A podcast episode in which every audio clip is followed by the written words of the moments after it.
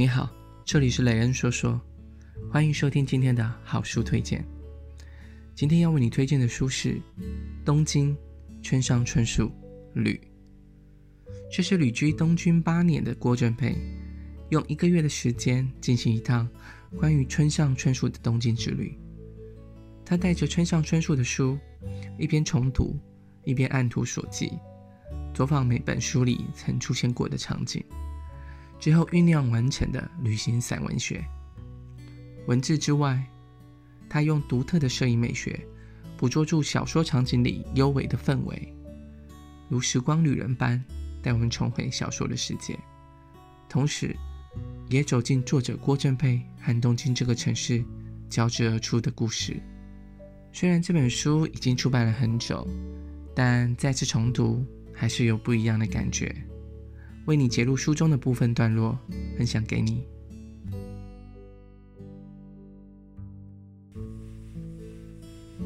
读村上春树小说时，当然也想照着小说里出现的路线试着走看看。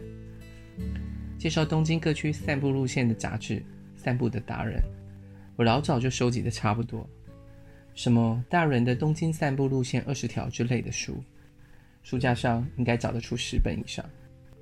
时间虽然不是没有，但居住在东京的我，心情一直很难和悠闲两个字扯上关系，始终未曾找到足够放松的心境，真正毫无目的的一个劲儿在街上走。挪威的森林二十周年，时报上刊登过的文章，走过挪威的森林二十年，直子渡边彻东京散步道，我剪下一直放在案头。深海瑶着的。探访村上春树的世界这本书我也读过了几次。这条因为挪威的森林畅销因而著名的散步道，多年来其实断断续续走过不同的部分。樱花盛开四月时分，我总会一路从四谷经过世谷，沿着樱花盛开的铁路旁，外好的土堤散步，一直到了饭田桥。在东京大学当了四五年学生。虽然工作的实验室不在本乡校区，因此并不常去。学习中多少有行政上事务必须到本乡办理。每年的秋天，东大校树银杏转成遍地金黄的时候，也会想办法找机会到本乡校园散散步。旧书街、神保町及御茶之水是常去的，因为到附近六义园赏樱，终点居易也去过几次。算起来，事实上已经多次分段走过大部分的路线。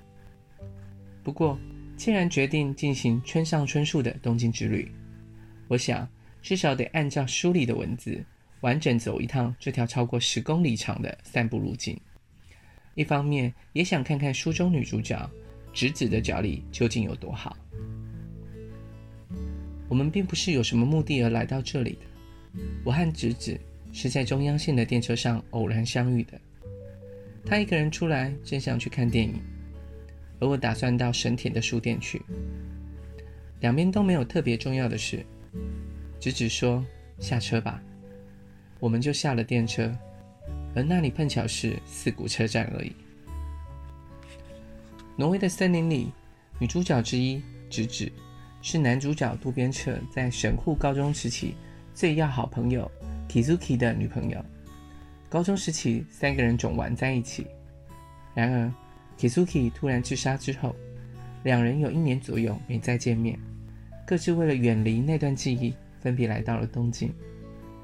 直到一年后五月中旬的一个星期天下午，偶然再在东京中央线电车上重逢。小说里，直子在中央线新宿以西国分寺租了房子。渡边则住在位于木白以村上春树早稻田时期住的河近署为蓝图的大学宿舍。我和直子在四谷车站下了电车，从铁路旁的土堤上往四谷方向走。那是五月中旬一个星期天的下午，从早晨就啪啦啪啦下下停停的雨，到中午以前已经完全停了。低垂阴郁的乌云似乎已被南方吹来的风给赶走消失了。走出车站之后，他也没说要去哪里，就开始物质快步的往前走。我没办法，只好跟在他的后面追上去走。直指和我之间始终保持着一公尺左右的距离。当然，如果想要缩短那距离的话，也是可以的。只是不知道为什么有点畏缩而没有办到。嗯，好吧，这是个很适合散步的晴朗日子嘛。这是个很适合散步的日子，走在晴朗的外好土地，我不禁想，究竟有多久不曾以如此心情在东京散步了呢？在巴黎，在希腊的岛屿，在世界各地旅行，甚至回到台北，我都喜欢走路。也许有目的地，也许没有，一直一直走。